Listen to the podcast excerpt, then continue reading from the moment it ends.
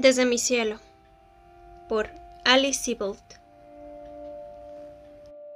Para Glenn, siempre. Dentro de la bola de nieve del escritorio de mi padre, había un pingüino con una bufanda a rayas rojas y blancas.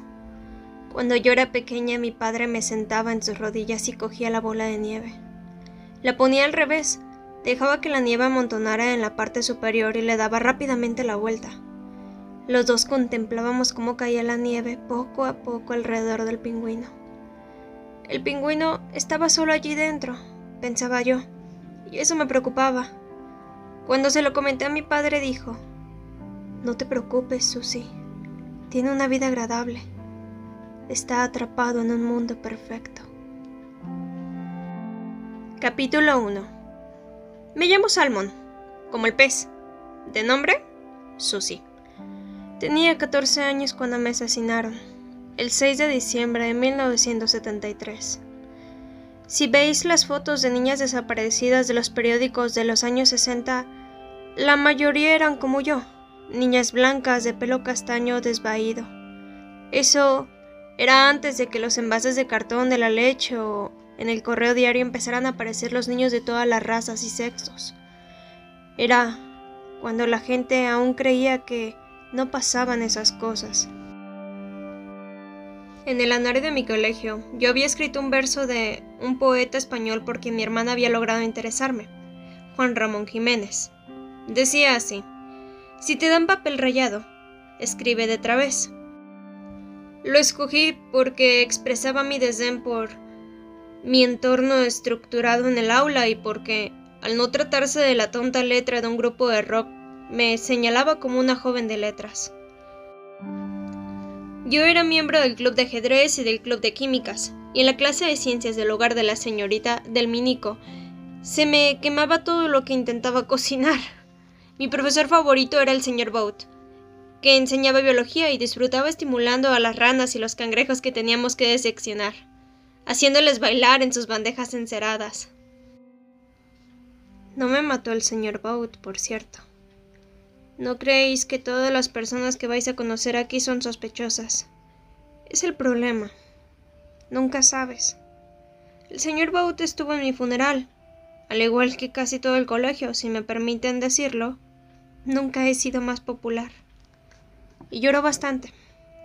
Tenía una hija enferma, todos lo sabíamos, de modo que cuando reía de sus propios chistes, ya que estaban pasados de moda mucho antes de que yo lo tuviera como profesor, también nos reíamos, a veces con una risa forzada para dejarlo contento. Su hija murió un año y medio después que yo. Tenía leucemia, pero nunca la he visto en mi cielo. Mi asesino era un hombre de nuestro vecindario.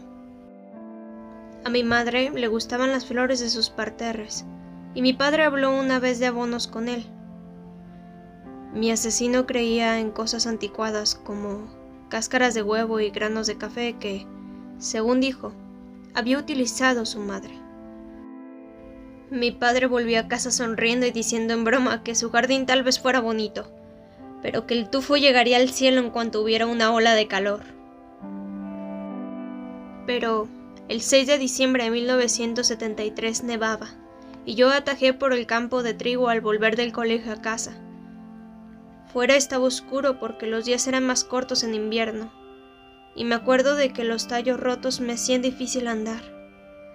Nevaba poco, como el revoloteo de unas pequeñas manos, y yo respiraba por la nariz hasta que me goteó tanto que tuve que abrir la boca.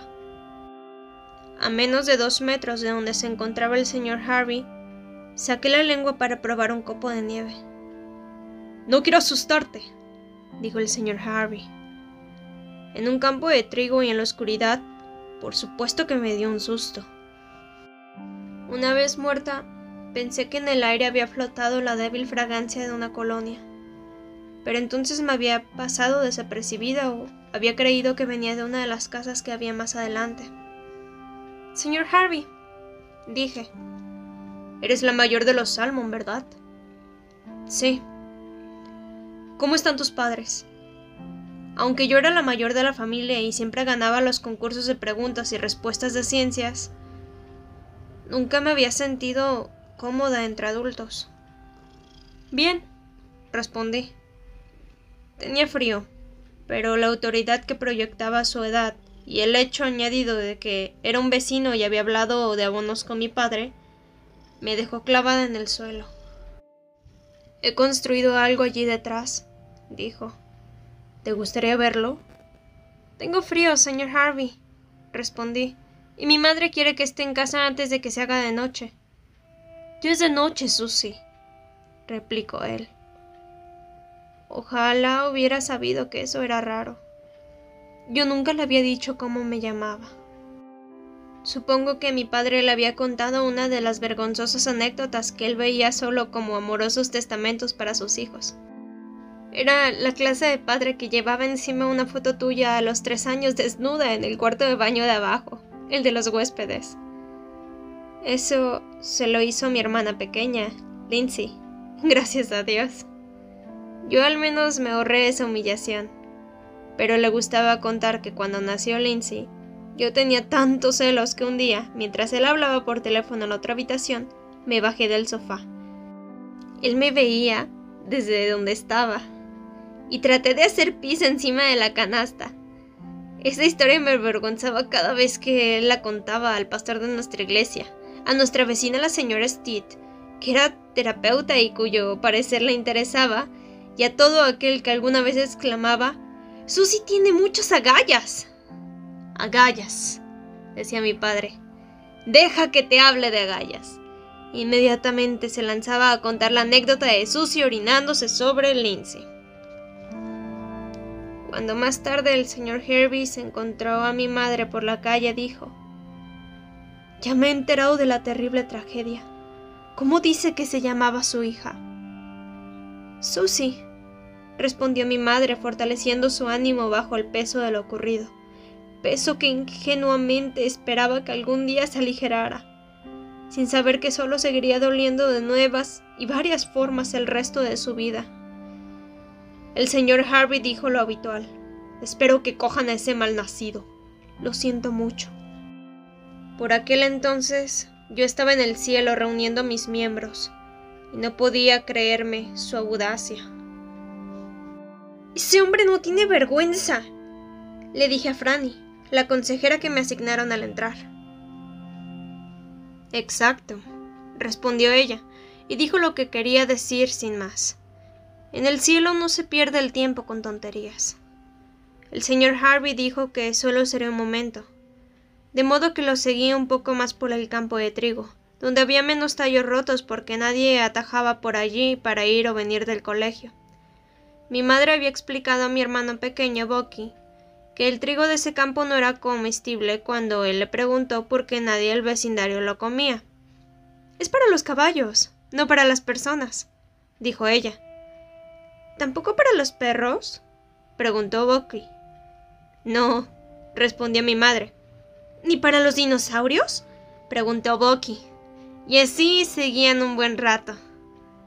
He construido un pequeño escondrijo, dijo el señor Harvey deteniéndose y volviéndose hacia mí.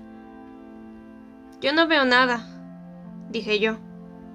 Me di cuenta de que el señor Harvey me miraba de una manera rara, otros hombres mayores me habían mirado de ese modo desde que había pegado el estirón, pero normalmente no perdían la chaveta por mí cuando iba con mi parca azul celeste y pantalones acampanados amarillos. Él llevaba unas gafitas redondas de montura dorada y me miraba por encima de ellas. Deberías fijarte más, Susie, dijo. Me entraron ganas de fijarme en todo para largarme de allí, pero no lo hice. ¿Por qué no lo hice? Franny me dijo que esa clase de preguntas eran inútiles. No lo hiciste y punto. No pienses más en ello. No es bueno. Estás muerta y tienes que aceptarlo. Vuelve a intentarlo, dijo el señor Harvey, y se acuclilló y dio unos golpes en el suelo. ¿Qué es eso? pregunté. Se me estaban congelando las orejas. No llevaba el gorro de colores con borla y cascabeles que mi madre había hecho unas navidades. Me lo había guardado en el bolsillo de la parca.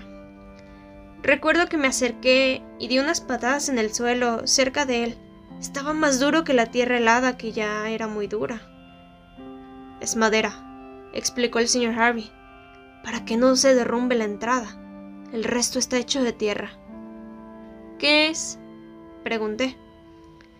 Ya no tenía frío ni estaba extrañada por la forma en que él me había mirado. Me sentía como en la clase de ciencias, intrigada.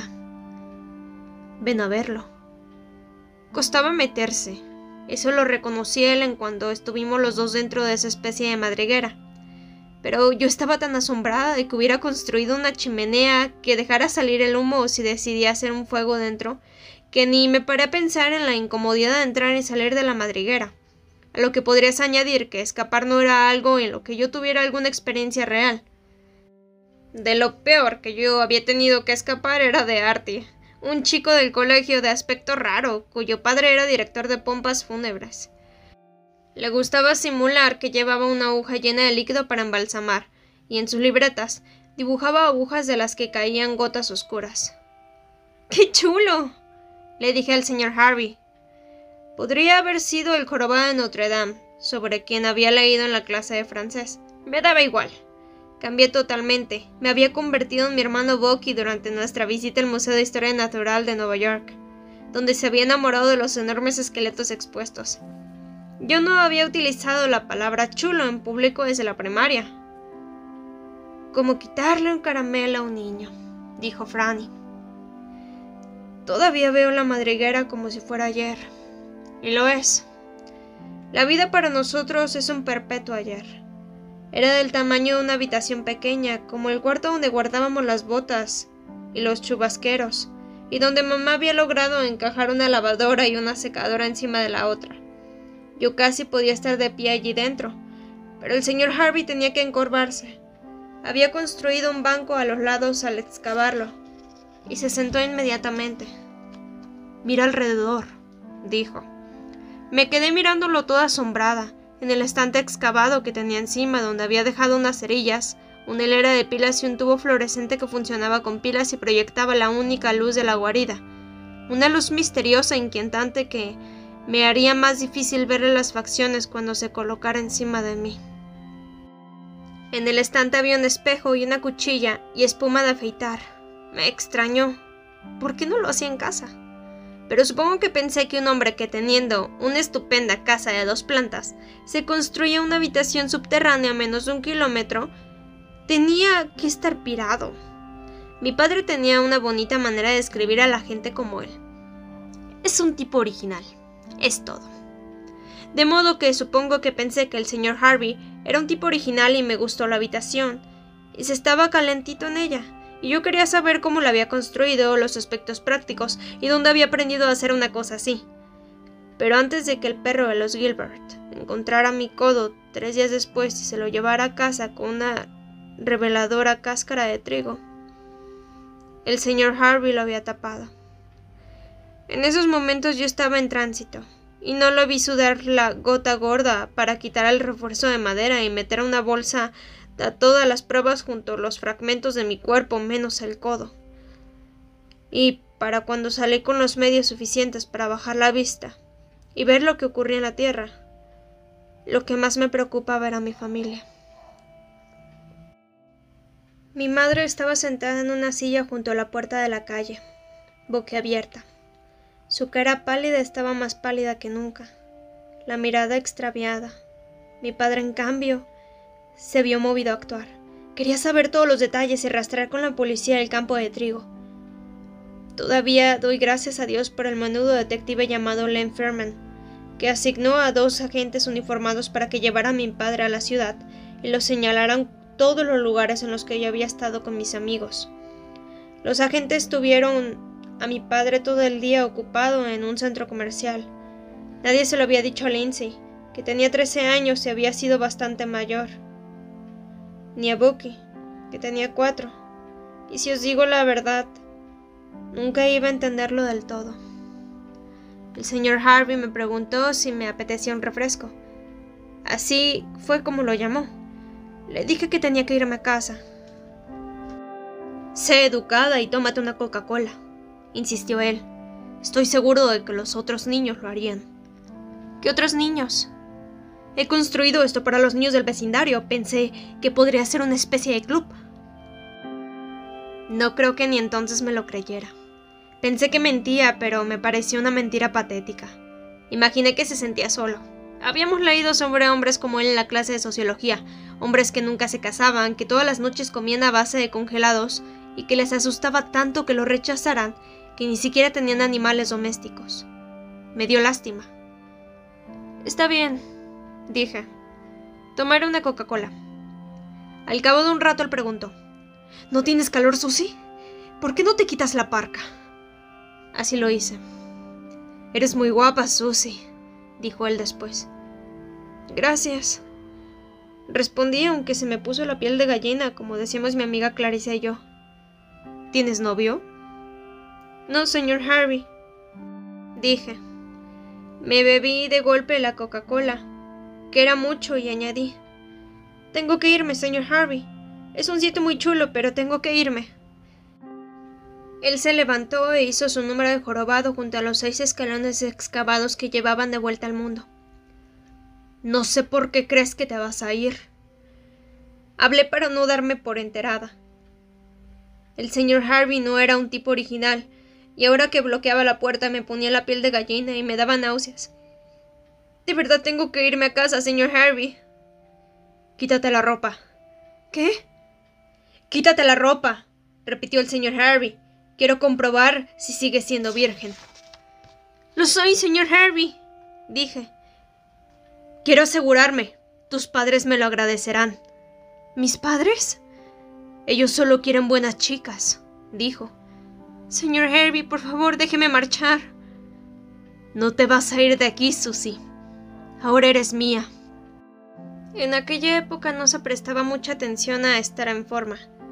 La palabra aeróbic apenas existía.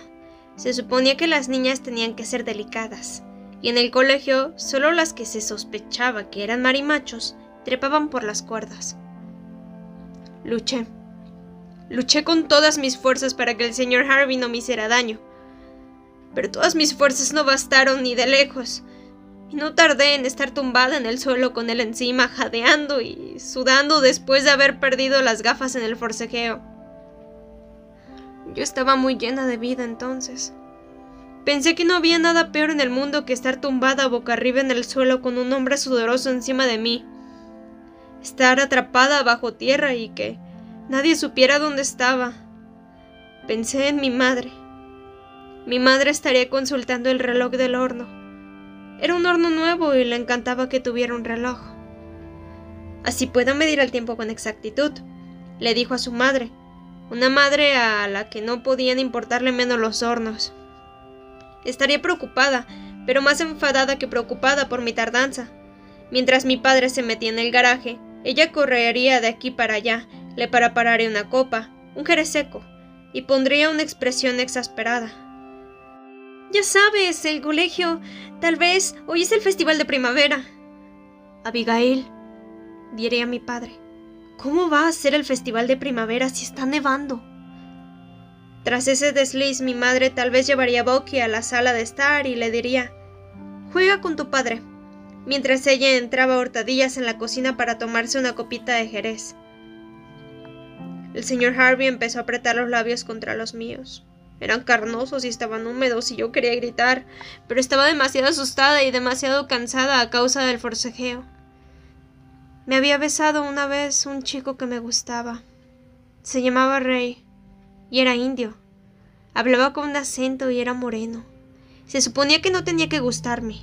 Clarisa decía que sus ojos grandes, cuyos párpados parecían siempre entornados, eran estrambóticos.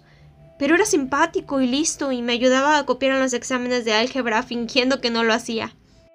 Me besó junto a mi taquilla el día antes de que entregáramos las fotos para el anuario.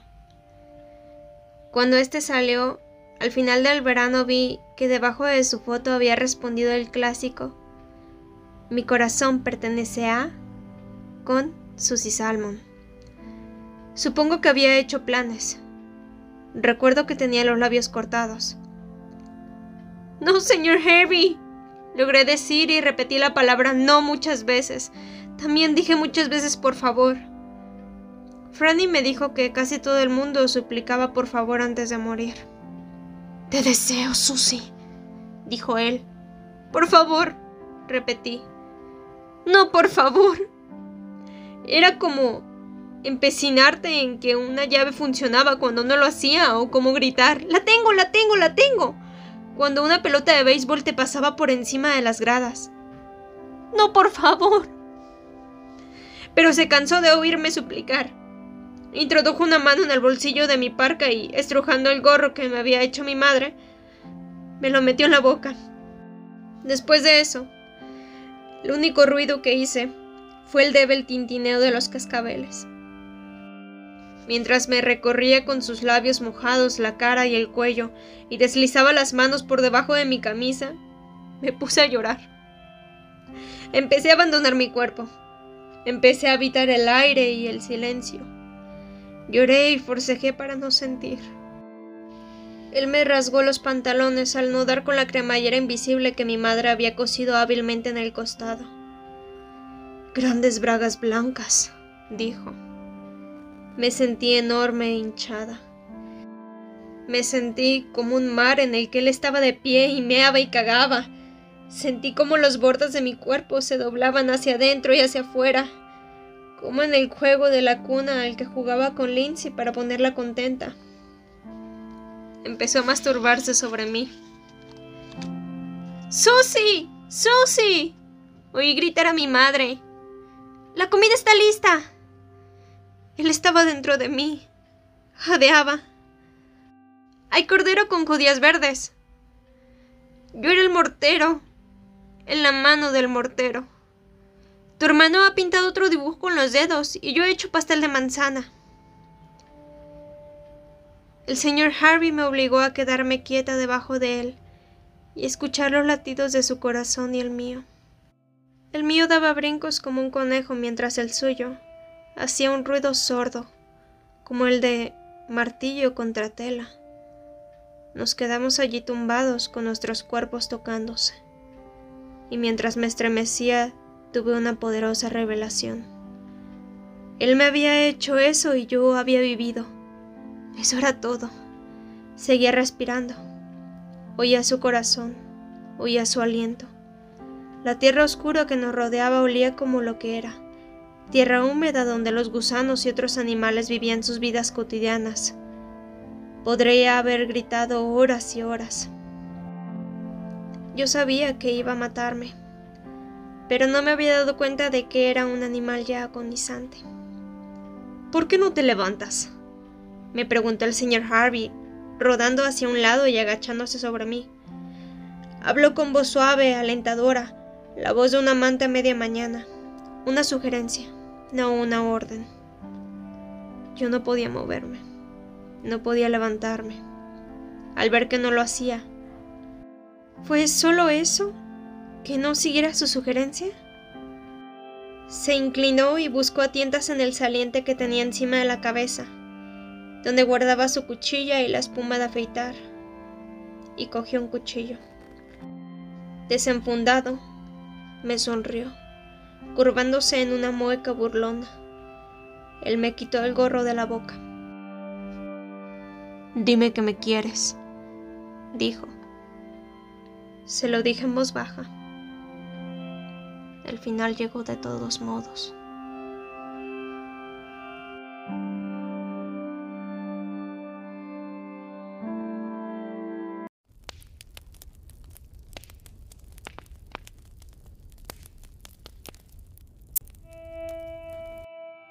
Capítulo 2 Cuando entré por primera vez en el cielo, pensé que todo el mundo veía lo mismo que yo, que en el cielo de todos había porterías de fútbol a lo lejos y mujeres torpes practicando lanzamientos de peso y jabalina, que todos los edificios eran como los institutos del nordeste residencial, construidos en los años 60, edificios grandes y achaparrados esparcidos entre terrenos arenosos pésimamente ajardinados, con salientes y espacios abiertos para darles un aire moderno. Lo que más me gustaba era que los edificios eran de color turquesa y naranja, como los del Instituto Fairfax. A veces, en la Tierra, había pedido a mi padre que me llevara en coche hasta el Fairfax para imaginarme a mí misma allí. Después de séptimo, octavo y noveno grados, el instituto habría significado comenzar de nuevo. Cuando llegara al Fairfax, insistiría en que me llamaran Susan. Llevaría el pelo ondulado o recogido en un moño. Tendría un cuerpo que volvería locos a los chicos y que las chicas envidiarían. Pero, como si eso no fuera suficiente, sería tan encantadora que se sentirían demasiado culpables para no adorarme. Me gustaba imaginar que, habiendo alcanzado una especie de estatus regio, protegería a los chicos inadaptados en la cafetería. Cuando alguien atormentara a Clive Saunders por andar como una niña, asestaría una vengativa y veloz patada en las partes menos protegidas del atormentador. Cuando los chicos se mofaran de Phoebe Hart por tener los pechos grandes, le soltaría un discurso sobre por qué no tenían gracia los chistes de tetas. Tenía que olvidar que cuando Phoebe había pasado por mi lado, yo también había escrito en los márgenes de mi cuaderno listas insultantes. Wimbagos, Who Johnny Yellows. Al final de mis ensoñaciones, me recostaba en el asiento trasero del coche mientras mi padre conducía. Nadie podía reprocharme nada. Empezaría el instituto en cuestión de días, no de años o, inexplicablemente, en mi penúltimo año ganaría un Oscar a la mejor actriz. Esos eran mis sueños en la Tierra. Llevaba unos días en el cielo cuando me di cuenta de que tanto las lanzadoras de jabalina como las de peso y los chicos que jugaban al baloncesto en la pista agrietada existían todos en su propia versión de cielo. Sus cielos coincidían con el mío. No eran exactamente una copia, pero había muchas cosas iguales en ellos. Conocí a Holly, que se convirtió en mi compañera de habitación en el tercer día. Le encontré sentada en los columpios. No me pregunté por qué había columpios en el instituto. Eso lo convertiría en un cielo. Y no eran de asiento plano, sin envolvente, hecho de neumático negro duro, que te mecía y en el que podías pegar unos cuantos botes antes de columpiarte. Holly estaba sentada leyendo un libro escrito en un extraño alfabeto que asocia al arroz frito con cerdo que mi padre había traído a casa de Hot Fat Kitchen, un local cuyo nombre entusiasmó tanto a Bucky que chilló a pleno pulmón. ¡Hot Fat! Ahora que sé vietnamita, me doy cuenta de que Herman Haidt, el dueño de Hot Fat, no era vietnamita, y que Herman Haidt no era su verdadero nombre sino el que adoptó cuando vino a Estados Unidos desde China. Holly me enseñó todo eso. Hola, dije, me llamo Susie. Más adelante ella me explicaría que había sacado su nombre de una película, Desayuno en Tiffany's, pero ese día le salió de corrido. Y yo, Holly, dijo. Como no había querido tener ni el más leve acento en el cielo, no tenía ninguno. Me quedé mirando su pelo negro. Era brillante, como las promesas de las revistas. ¿Cuánto tiempo llevas aquí? pregunté. Tres días. Igual que yo. Me senté en el columpio que había a su lado y giré el cuerpo hasta que las cadenas se quedaron enroscadas. Luego me solté y di vueltas hasta que me detuve. ¿Te gusta esto? pregunté. No. A mí tampoco. Así empezó. En nuestros cielos, habíamos plasmado nuestros sueños más sencillos. Así, no había profesores en el instituto y nunca teníamos que ir, excepto para la clase de arte en mi caso y el grupo de jazz en el caso de Holly. Los chicos no nos pellizcaban el culo ni nos decían que olíamos. Los libros de texto eran Seventeen, Glamour y Vogue. Nuestros cielos se ampliaban a medida que se agrandaba nuestra amistad. Coincidimos en muchas de las cosas que queríamos. Franny, la consejera que me habían asignado al entrar, se convirtió en nuestra guía. Tenía suficientes años para ser mi madre, unos 45, y a Holly y a mí nos llevó un tiempo deducir que eso era algo que habíamos querido a nuestras madres. En su cielo, Franny ayudaba y se veía recompensada con resultados y gratitud. En la tierra, había sido asistencia social de los desposeídos y sin hogar había trabajado para una iglesia llamada St. Mary's, que servía comida solo a mujeres y niños. Y ahí lo hacía todo, desde atender el teléfono hasta matar cucarachas con un manotazo al estilo karate. Le había pegado un tiro en la cara a un hombre que buscaba a su mujer. Franny se nos acercó a Holly y a mí en el quinto día. Nos ofreció Kool-Aid de lima en vasos desechables y bebimos. Estoy aquí para ayudaros, dijo. Yo la miré a sus pequeños ojos azules rodeados de arrugas de la risa y le dije la verdad. Estamos aburridas. Holly estaba ocupada en sacar la lengua lo suficiente para comprobar si se la había vuelto verde. ¿Qué queréis? preguntó Franny. No lo sé, respondí. Solo tenéis que desearlo y si lo deseáis lo bastante, comprendéis por qué lo hacéis, lo sabéis de verdad, entonces sucederá. Parecía muy sencillo, y lo era. Así fue como Holly y yo conseguimos nuestro duplex. Yo odiaba nuestra casa de dos plantas de la tierra. Odiaba los muebles de mis padres y que nuestra casa mirara a otra casa y otra casa y otra. Un eco de uniformidad que subía por la colina. Nuestro duplex, en cambio, daba a un parque y a lo lejos, lo suficientemente cerca para saber que no estábamos solas, pero tampoco demasiado cerca, veíamos las luces de otras casas. Con el tiempo, empecé a desear más cosas. Lo que extrañaba era cuánto deseaba saber lo que no había sabido en la Tierra. Quería que me dejaran hacerme mayor. La gente crece viviendo, dije a Franny. Yo quiero vivir. Eso está descartado, contestó ella. ¿Podemos ver al menos a los vivos? preguntó Holly. Ya lo hacéis, respondió ella. Creo que se refiere a sus vidas enteras, dije, de principio a fin, para ver cómo lo han hecho ellos, saber los secretos. Así podríamos simular mejor. Eso no lo experimentéis, aclaró Franny. Gracias, Central de Inteligencia, dije, pero nuestros cielos empezaron a ampliarse.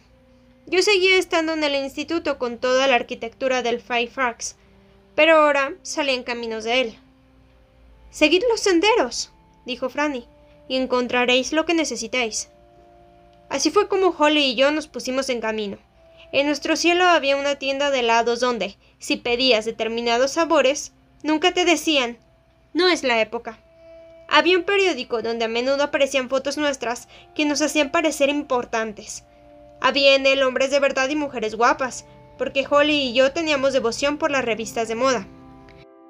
A veces Holly no parecía prestar mucha atención y otras desaparecía mientras yo la buscaba. Era cuando iba a una parte del cielo que no compartíamos. Yo le echaba de menos entonces. Pero era una manera extraña de echar de menos, porque a esas alturas conocía el significado de siempre. Yo no podía conseguir lo que más deseaba, que el señor Harvey estuviera muerto y yo viva. El cielo no era perfecto, pero llegué a creer que si observabas con atención y lo deseabas, podías cambiar la vida de los seres que querías en la tierra.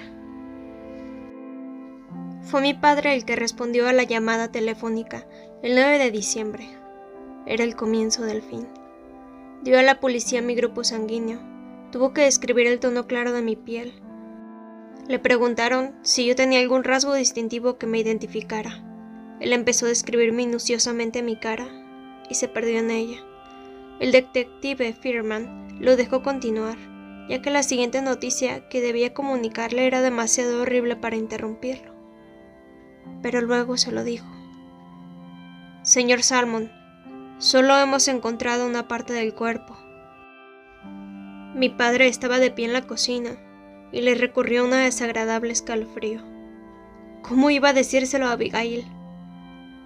Entonces, ¿no están seguros de si está muerta? preguntó. No hay nada seguro, respondió Lynn Friedman. Esa fue la frase que mi padre repitió a mi madre. No hay nada seguro. Durante tres noches, no había sabido cómo tocar a mi madre o qué decirle. Nunca se había sentido desesperados al mismo tiempo. Por lo general, uno necesitaba al otro. Nunca se había necesitado a la vez, y por tanto, había habido una manera, tocándose, de tomar prestadas fuerzas del más fuerte, y nunca habían comprendido cómo entonces el significado de la palabra horror. No hay nada seguro, repitió mi madre, aferrándose a ello como él había esperado que hiciera. Mi madre era la única que había sabido lo que significaba cada colgante de mi pulsera, de dónde lo habíamos sacado y por qué me gustaba. Hizo una lista meticulosa de todo lo que había llevado y cómo había ido vestida. Si encontraran estas pistas a kilómetros de distancia y aisladas a un lado de la carretera, podrían conducir hasta allí a un policía que la relacionara con mi muerte. Me había debatido mentalmente entre la alegría agridulce de ver a mi madre enumerando todas las cosas que yo había llevado puestas y que me gustaban, y su vana ilusión de que esas cosas tenían importancia. Que un desconocido que encontrara una goma de borrar de un personaje de dibujos animados o una chapa de una estrella del rock acudiría a la policía. Después de la llamada de Len, mi padre le tendió una mano a mi madre, y los dos se sentaron en la cama, mirando fijamente al frente.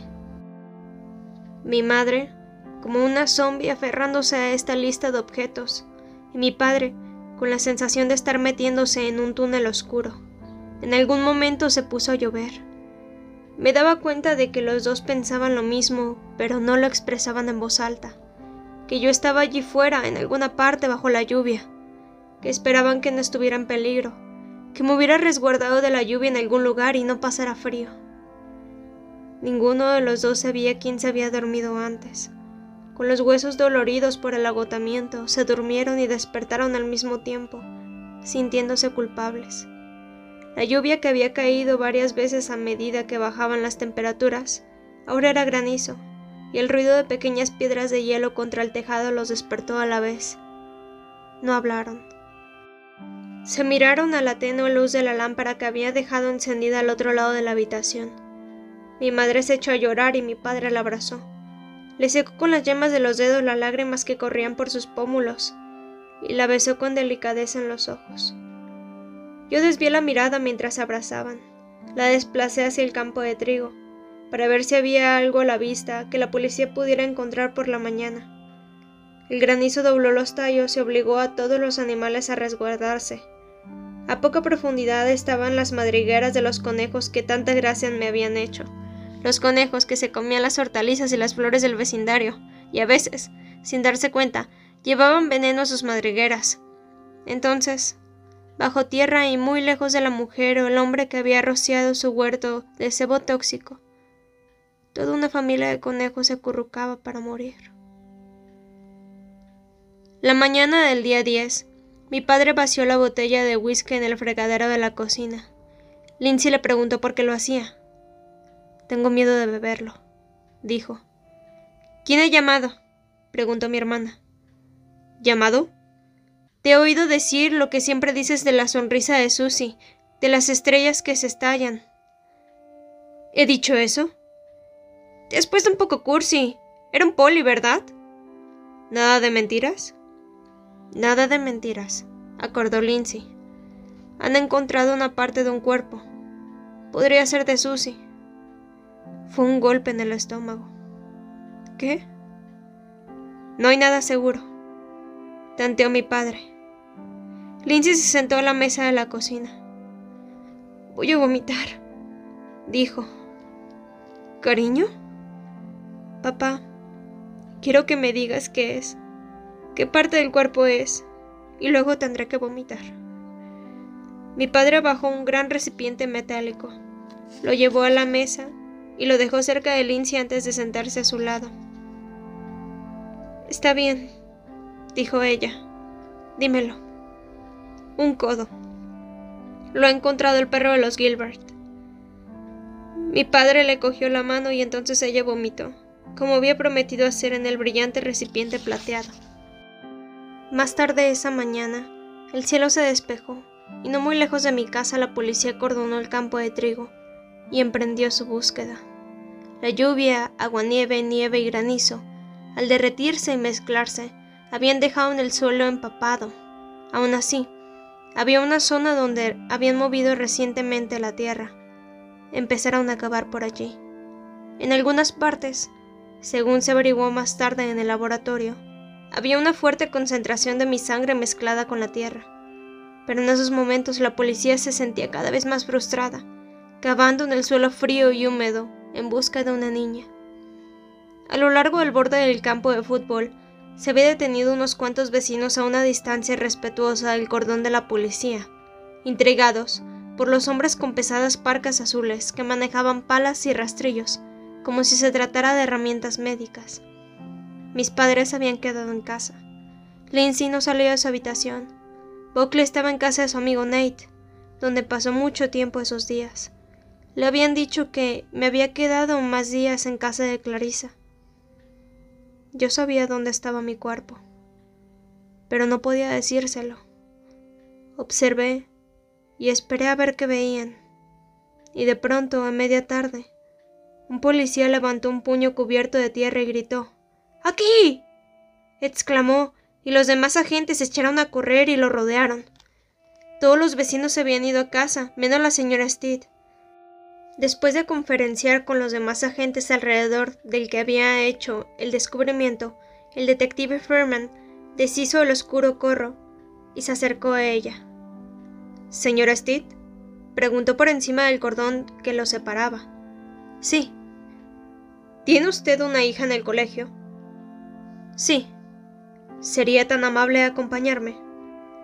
Un joven agente condujo a la señora Steed por debajo del cordón policial y a través del campo de trigo revuelto lleno de baches donde se hallaban los demás hombres. Señora Steed, dijo Lynn ¿le resulta familiar esto? Levantó un ejemplar en rústica de Mataron Ruiseñor. ¿Leen esto en el colegio? Sí, respondió ella, palideciendo al pronunciar el monosílabo. ¿Le importa si le pregunto? empezó a decir él. Noveno grado, dijo ella, mirando los ojos azul pizarra de Lynn Furman. El curso de Susie. Era terapeuta y confiaba en su habilidad para encajar las malas noticias y hablar con racionalidad de los detalles escabrosos de la vida de sus pacientes. Pero se sorprendió a sí misma apoyándose en el joven agente que la había acompañado hasta allí. Me di cuenta de que le habría gustado haberse ido a casa con los demás vecinos y estar ahora en el salón con su marido o fuera, en el patio trasero con su hijo. ¿Quién da la clase? La señorita DeWitt, dijo. A los chicos les parece un regalo después de Otelo. ¿Otelo? Sí, dijo ella. Sus conocimientos sobre el colegio de pronto eran muy importantes, con todos los agentes escuchándola. A la señorita DeWitt le gusta graduar la dificultad de las lecturas, y justo antes de Navidad hace un gran esfuerzo con Shakespeare, y después reparte Harper Lee como premio. Si Susie lleva a matar a un risueñor, ya debe haber entregado su trabajo sobre Otelo. Toda esa información se verificó. La policía hizo llamadas. Yo observaba cómo se empleaba el círculo. La señorita DeWitt tenía mi trabajo. Con el tiempo se lo enviaría por correo a mis padres sin corregir. He pensado que tal vez les gustaría guardarlo. Había escrito en una nota mi más sentido pésame. Lindsay se quedó con él porque mi madre no se vio con fuerzas para leerlo. El condenado al ostracismo. Un hombre solo. Lo había titulado yo. Lindsay había sugerido el condenado al ostracismo, y yo había añadido la segunda parte. Mi hermana le había hecho tres agujeros y había guardado cada hoja escrita cuidadosamente a mano en un cuaderno vacío. Lo dejó en su armario debajo de la maleta de Barbie y la caja donde guardaba sus muñecos, Anne y Andy Ruggie, en perfecto estado, que yo tanto le había envidiado. El detective Ferman telefoné a mis padres. Había encontrado un libro de texto que podían haberme dado ese último día. Pero podría ser de cualquiera, dijo mi padre a mi madre al comienzo de otra agitada noche en vela. O podría habérsele caído por el camino. Aumentaban las pruebas pero ellos se resistían a creer. Dos días después, el 12 de diciembre, la policía encontró mis apuntes de la clase del señor Bout. Los animales se habían llevado la libreta de donde había estado inicialmente enterrada. La tierra no coincidía con las muestras de los alrededores, pero habían encontrado el papel cuadriculado con las teorías garabateadas que yo no había entendido, pero aún así había copiado obedientemente cuando un gato había derribado un nido de un cuervo. Entremezclados con las hojas y las ramitas estaban los trozos de papel. La policía separó el papel cuadriculado junto con fragmentos de otra clase de papel, más fino y quebradizo, que no tenía rayas. La niña que vivía en la casa del árbol reconoció parte de la letra. No era la mía, sino la del chico que estaba colado por mí. Rising. En papel de arroz especial de su madre, me había escrito una nota de amor que yo nunca llegué a leer. Me la había metido en el cuaderno del miércoles, mientras estábamos en el laboratorio. Tenía una caligrafía elegante. Cuando llegaron los agentes, tuvieron que juntar los trozos de mi libreta de biología y los de la nota amorosa de Ray Sink. Ray no se encuentra bien, dijo su madre cuando un detective llamó a su casa y quiso hablar con él, pero a través de ella averiguaron lo que querían saber. Ray asintió a medida que ella le repetía las preguntas de la policía. ¿Sí? Le había escrito una nota de amor a Susie Salmon. Sí, la había metido en el cuaderno de Susie después de que el señor Boat le hubiera pedido a ella que recogiera los ejercicios. Sí, se había llamado a sí mismo el moro. Ray Singh pasó a ser el primer sospechoso. Ese chico tan encantador, le dijo mi madre a mi padre. Ray Singh es simpático, dijo mi hermana con voz monótona durante la cena esa noche. Observé a mi familia y supe que lo sabían. No había sido Ray Singh. La policía interrumpió en su casa y lo intimidó, insinuando cosas. Les estimulaba la piel oscura de Rey, que para ellos era sinónimo de culpabilidad, así como la rabia que les provoca sus modales y su hermosa, pero demasiado exótica e inalcanzable madre. Pero Rey tenía una coartada. Podían llamar a un buen número de países que testificarían a su favor. Su padre, que enseñaba historia postcolonial en Penn, le había pedido a su hijo que hablara de la experiencia de los adolescentes en una conferencia que había organizado la International House el día que yo morí. Al principio, el hecho de que Rey faltara aquel día al colegio se había considerado una prueba de su culpabilidad. Pero, en cuanto la policía recibió una lista de los 45 asistentes que habían visto hablar a Rey en la conferencia, zonas residenciales de las afueras, la experiencia americana, se vieron obligados a reconocer su inocencia. Se quedaron a la puerta de la casa de los Zinc rompiendo ramitas de los setos. Habría sido tan fácil, tan magnífico, que la respuesta que buscaban hubiera caído literalmente del cielo desde un árbol. Pero se extendieron los rumores, los pocos progresos sociales que Rey había hecho en el colegio se invirtieron. Empezó a irse a casa inmediatamente después de las clases. Todo eso me hacía enloquecer. Observar, sin ser capaz de llevar a la policía hasta la casa verde tan próxima a la de mis padres, donde el señor Harvey tallaba florones para una casa de muñecas góticas que estaba construyendo. Él seguía las noticias y leía los fondos periódicos, pero llevaba su inocencia como un cómodo abrigo viejo. Dentro de él había habido disturbios, y ahora reinaba la calma. Traté de consolarme pensando en Holiday, nuestro perro. Le echaba de menos, como no me había permitido echar de menos a mi madre, ni a mi padre, ni a mis hermanos. Esa forma de echar de menos habría equivalido a aceptar que nunca iba a volver a estar con ellos. Tal vez suene estúpido, pero yo no lo creía. Me resistí a creerlo. Holiday dormía con Lindsay por las noches, y se quedaba al lado de mi padre cada vez que él abría la puerta a un nuevo desconocido. Se apuntaba alegremente a los clandestinos asaltos a la nevera que hacía mi madre, y dejaba que Buckley le tirara de la cola y de las orejas dentro de la casa de puertas cerradas. Había demasiada sangre en la tierra. El 15 de diciembre, entre las llamadas a la puerta que advertían a mi familia que se insensibilizara aún más antes de abrir su casa a desconocidos. Los vecinos amables pero torpes, los periodistas ineptos pero crueles.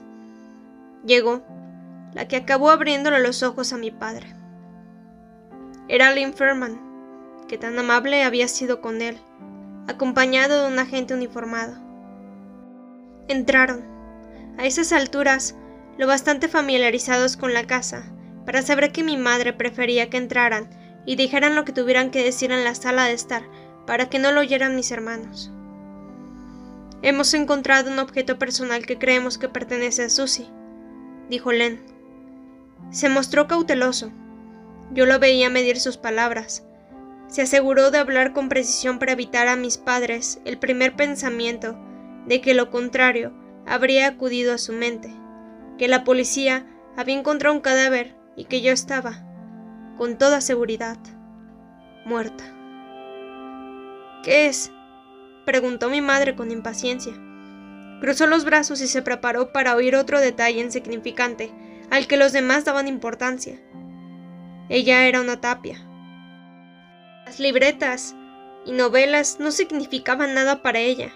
Su hija podía sobrevivir con un solo brazo. Y mucha sangre era mucha sangre, no un cuerpo. Lo había dicho Jack, y ella lo creía.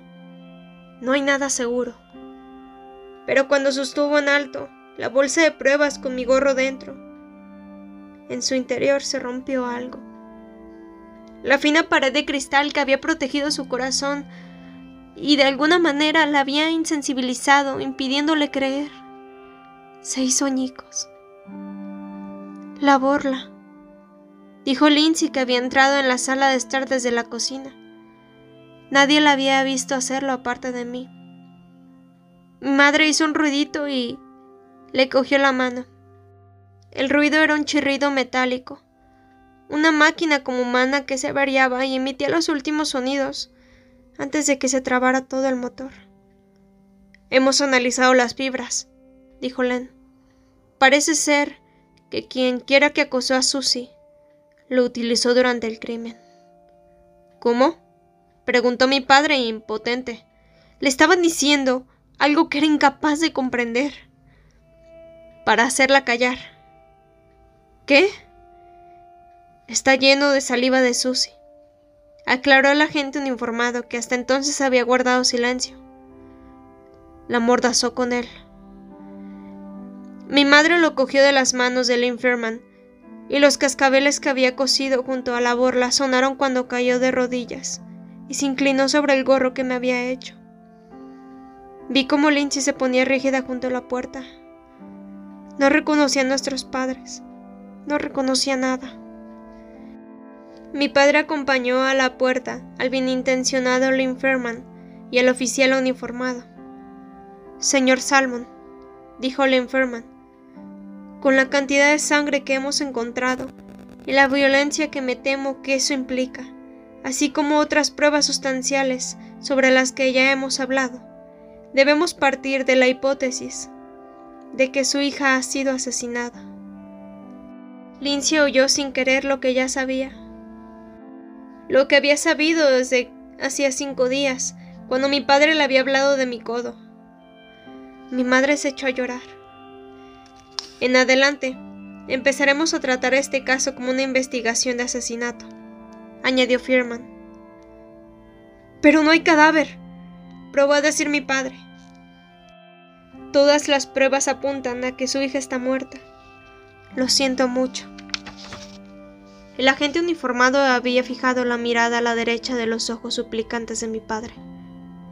Me pregunté si era algo que le habían enseñado a hacer en el colegio, pero el Firman sostuvo la mirada de mi padre. Pasaré más tarde a ver cómo están dijo.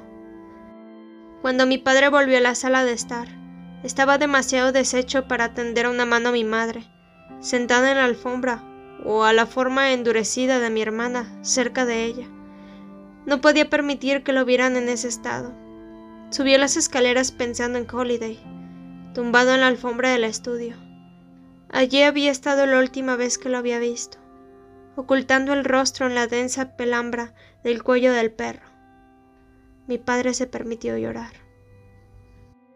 Esa tarde los tres se deslizaron por la casa en silencio, como si el ruido de pasos pudiera confirmar la noticia. Vino la madre de Nate para traer a Buckley, pero nadie fue a abrir la puerta. Ella se marchó sabiendo que había cambiado algo dentro de la casa, que era idéntica a las que tenía a cada lado. Se convirtió en cómplice del niño, y le dijo que irían a comprarse un helado y echarían a perder su apetito. A las cuatro de la tarde, mis padres se encontraron en la misma habitación del piso de abajo. Habían entrado por puertas distintas. Mi madre miró a mi padre. Mamá, dijo, y él asintió, y acto seguido llamó a mi única abuela con vida, la madre de mi madre, la abuela Lynn. Me preocupaba que dejaran a mi hermana sola y que ésta cometiera alguna imprudencia. Estaba sentada en su habitación, en el viejo sofá que le habían cedido mis padres, concentrada en endurecerse. Respira hondo y contén la respiración. Trata de quedarte quieta durante periodos cada vez más largos.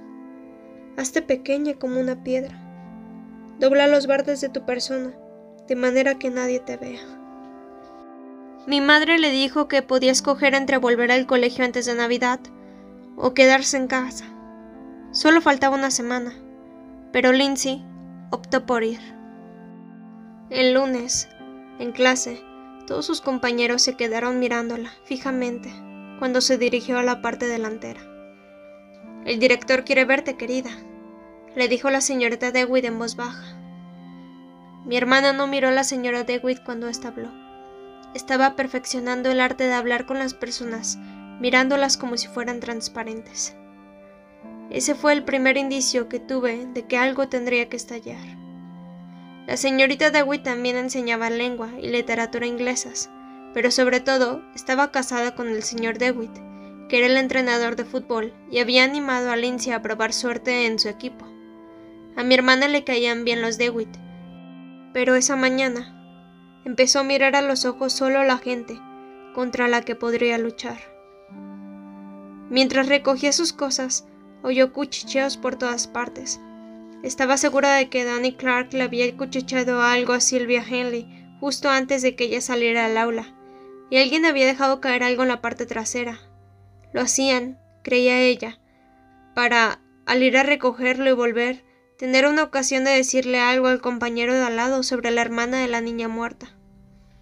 Lindsay recorrió los pasillos y pasó entre las hileras de taquillas esquivando a todo el que anduviera cerca. Me habría gustado caminar a su lado, imitando al director del colegio y su forma de empezar todas las reuniones en la sala de actos. Vuestro director, es un compañero más, pero con directrices. Le relincharía al oído, haciéndola reír.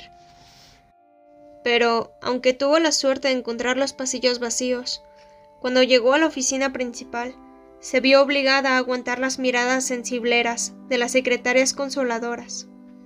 No importaba. Se había preparado en su habitación. Iba armada hasta los dientes contra cualquier avalancha de compasión. Lindsay dijo el director Camden. Esta mañana me ha llamado la policía. Siento mucho la pérdida que ha sufrido. Ella lo miró a la cara. No era tanto una mirada como un láser. ¿Qué he perdido exactamente? El señor Caden, que creía necesario tratar de forma directa los temas de las crisis de los niños, rodeó su escritorio y condujo a Lindsay a lo que los alumnos solían llamar el sofá.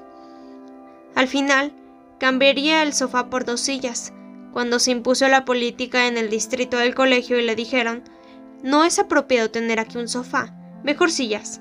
Los sofás dan un mensaje de que se apresta equivocaciones. El señor Caden se sentó en el sofá y mi hermana lo imitó. Quiero creer que, por compungida que estuviera, en ese momento le emocionó un poco sentarse en el mismo sofá. Quiero creer que yo no se lo había arrebatado todo. Estamos aquí para ayudarte en todo lo que esté en nuestra mano, continuó el señor Caden. Hacía lo que podía. Estoy bien, respondió ella. ¿Te gustaría hablar de ello? ¿De qué? preguntó Lindsay. Se había mostrado lo que mi padre llamaba enfurruñada como cuando decía, Susy, no me hables con ese tono enfurruñado. De la pérdida que has sufrido, dijo él. Alargó una mano hacia la rodilla de mi hermana. Su mano fue como un hierro de marcar al rojo vivo. No me había dado cuenta de que había perdido algo. Dijo, y, con un esfuerzo herculeo, hizo ver que se palmeaba la camisa y comprobaba los bolsillos. El señor Caden no supo qué decir. El año anterior Vicky se había desmoronado en sus brazos. Había sido difícil, sí, pero viéndolo en retrospectiva, Vicky Kurtz y su difunta madre le parecían una crisis manejada hábilmente.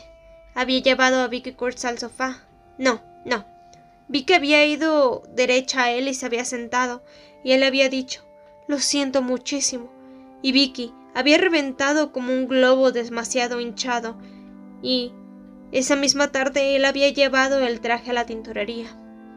En cambio, Lindsay Salmon era un caso totalmente distinto. Era una chica con talento, una de los 20 alumnos del colegio seleccionados para el simposio de talentos de todo el estado.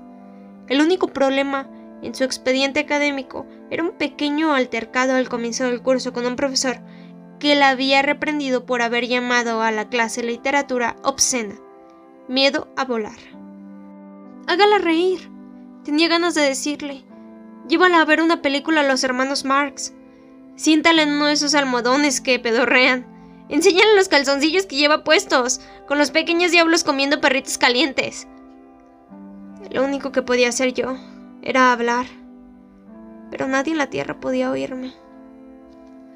El distrito del colegio sometió a todos los alumnos a unos test para decidir quién tenía talento y a quién no. A mí no me gustaba insinuar a Lindsay que su pelo me sacaba mucho más de quicio que mi estatus de tonta. Las dos habíamos nacido con abundante pelo rubio, pero a mí enseguida se me había caído para ser reemplazado, muy a mi pesar, por una mata de color castaño desvaído. Lindsay, en cambio, había conservado el suyo, y alcanzando así una especie de posición mítica. Era la única rubia de verdad en la familia.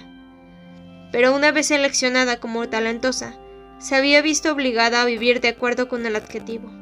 Se encerró en su dormitorio y leyó gruesos libros. Así, mientras yo estaba con ¿Estás ahí, Dios? Soy yo, Margaret. Ella leía Resistencia, Rebelión y Muerte de Camus. Es posible que no entendiera casi nada, pero lo llevaba consigo a todas partes, y con ello logró que la gente, incluidos los profesores, empezaran a dejarla tranquila. Lo que quiero decir, Lindsay, es que todos echamos de menos a Susie, dijo el señor Caden. Ella no respondió. Era muy brillante, tanteó él. Ella le sostuvo la mirada sin comprender. Ahora recae sobre ti. No tenía ni idea de qué decía, pero le pareció que hacer una pausa podría dar a entender que estaba yendo a alguna parte. Ahora eres la única chica, Salma. Nada. ¿Sabes quién ha venido a verme esta mañana? El señor Caden se había reservado su gran final, que estaba seguro de que funcionaría. El señor Dewitt se está planteando entrenar a un equipo de chicas. Toda la idea gira en torno a ti. Ha visto lo buena que eres, con tantas posibilidades como los chicos, y cree que otras chicas podrían apuntarse si tú das el primer paso. ¿Qué dices? El corazón de mi hermana se cerró como un puño. Digo que resultaría muy duro jugar al fútbol en un campo que está a seis metros de donde se supone que asesinaron a mi hermana. Gol. El señor Caden abrió la boca y la miró fijamente. ¿Algo más? preguntó Lindsay. No, yo. El señor Caden volvió a tenderle una mano. Seguía viendo un cabo, un deseo de comprender. Quiero que sepas lo mucho que lo sentimos todos, dijo. Llegó tarde a la primera clase, dijo ella. En ese momento me recordó un personaje de las películas del oeste que entusiasmaba a mi padre y que veíamos juntos por la televisión entrada la noche. Siempre había un hombre que, después de disparar su pistola, se la llevaba a los labios y soplaba el orificio. Lindsay se levantó y salió despacio de la oficina del director Caden. Esos recorridos iban a ser su único momento de descanso. Las secretarias estaban al otro lado de la puerta, los profesores en la parte delantera de las aulas, los alumnos en cada pupitre, nuestros padres en casa, la policía de visita. No iba a venirse abajo. La observé. Oí las frases que se repetían una y otra vez dentro de su cabeza. Bien, todo va bien. Yo estaba muerta. Pero eso era algo que ocurría continuamente. La gente moría.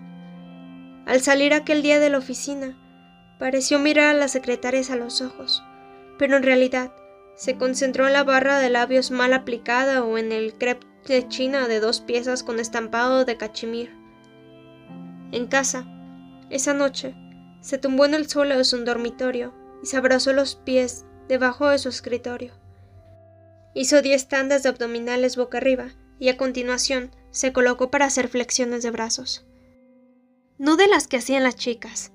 El señor DeWitt le había explicado las que había hecho en la marina, con la cabeza levantada o sosteniéndose con una sola mano, o dando una palmada entre flexión y flexión. Después de hacer diez, se acercó a su estantería para coger dos libros más pesados, su diccionario y un almanaque del mundo, y trabajó los bíceps hasta que le dolieron los brazos. Luego se concentró solo en respirar. Inspirar. Expirar. Yo estaba sentada en el cenador de la plaza mayor de mi cielo. Nuestros vecinos, los O'Dear, habían tenido un senador y yo había crecido queriendo uno. Y observé la ira de mi hermana. Horas antes de que yo muriera, mi madre había colgado en la puerta de la nevera un dibujo de Buckley. En él una gruesa línea azul separaba el aire del suelo. Los días que siguieron, observé cómo mi familia pasaba por delante de ese dibujo, y me convencí de que la gruesa línea azul era un lugar real, un intermedio, donde el horizonte del cielo se juntaba con el de la tierra. Quería adentrarme en el azul lavanda de las ceras crayola, el azul marino, el turquesa, el cielo. A menudo me sorprendía a mí misma deseando cosas simples, y las obtenía. Regalos en envoltorios peludos, perros. Por el parque que había en el exterior de mi habitación en mi cielo, cada día corrían perros grandes y pequeños, perros de todas las razas. Cuando abrí la puerta, los veía gordos y felices, delgaduchos y peludos, esbeltos y hasta sin pelo. Los pitbull se tumbaban de espaldas, las tetillas de las hembras dilatadas y oscuras, suplicando a sus cachorros que se acercaran a succionarlas, felices al sol. Los bassets tropezaban con sus orejas, avanzando con total parasimonía, empujando con delicadeza los cuartos traseros de los perros salchicha, los tobillos de los galgos y las cabezas de los pequineses. Y cuando Holly cogía su saxo tenor y se instalaba en la puerta que daba al parque a tocar blues, todos los perros se apresuraban a formar un coro, se sentaban sobre sus cuartos traseros y aullaban. De pronto, se abrían otras puertas y salían mujeres que vivían solas o con compañeras. Yo también salía, y Holly tocaba un interminable bis mientras se ponía el sol, y bailábamos con los perros, todos juntos. Los perseguíamos y ellos nos perseguían a su vez, y corríamos en círculo cola con cola. Llevábamos trajes de lunares, trajes de flores, trajes a rayas y lisos. Cuando la luna estaba alta, la música cesaba, la danza se interrumpía. Nos quedábamos inmóviles. La señora Beryl Udemeyer, la más antigua residente de mi cielo, sacaba entonces su violín. Holly colocaba un pie con delicadeza sobre su instrumento de viento y juntas tocaban un dúo. Una mujer anciana y silenciosa, la otra apenas una niña. Entre las dos, proporcionaban un enloquecedor consuelo esquizoide. Poco a poco se retiraban todos los bailarines. La canción resonaba hasta que Holly la tocaba por última vez. Y la señora Utemeyer, callada, erguida e historiada, terminaba con un giga. La casa dormía para entonces. Esa era mi velada musical.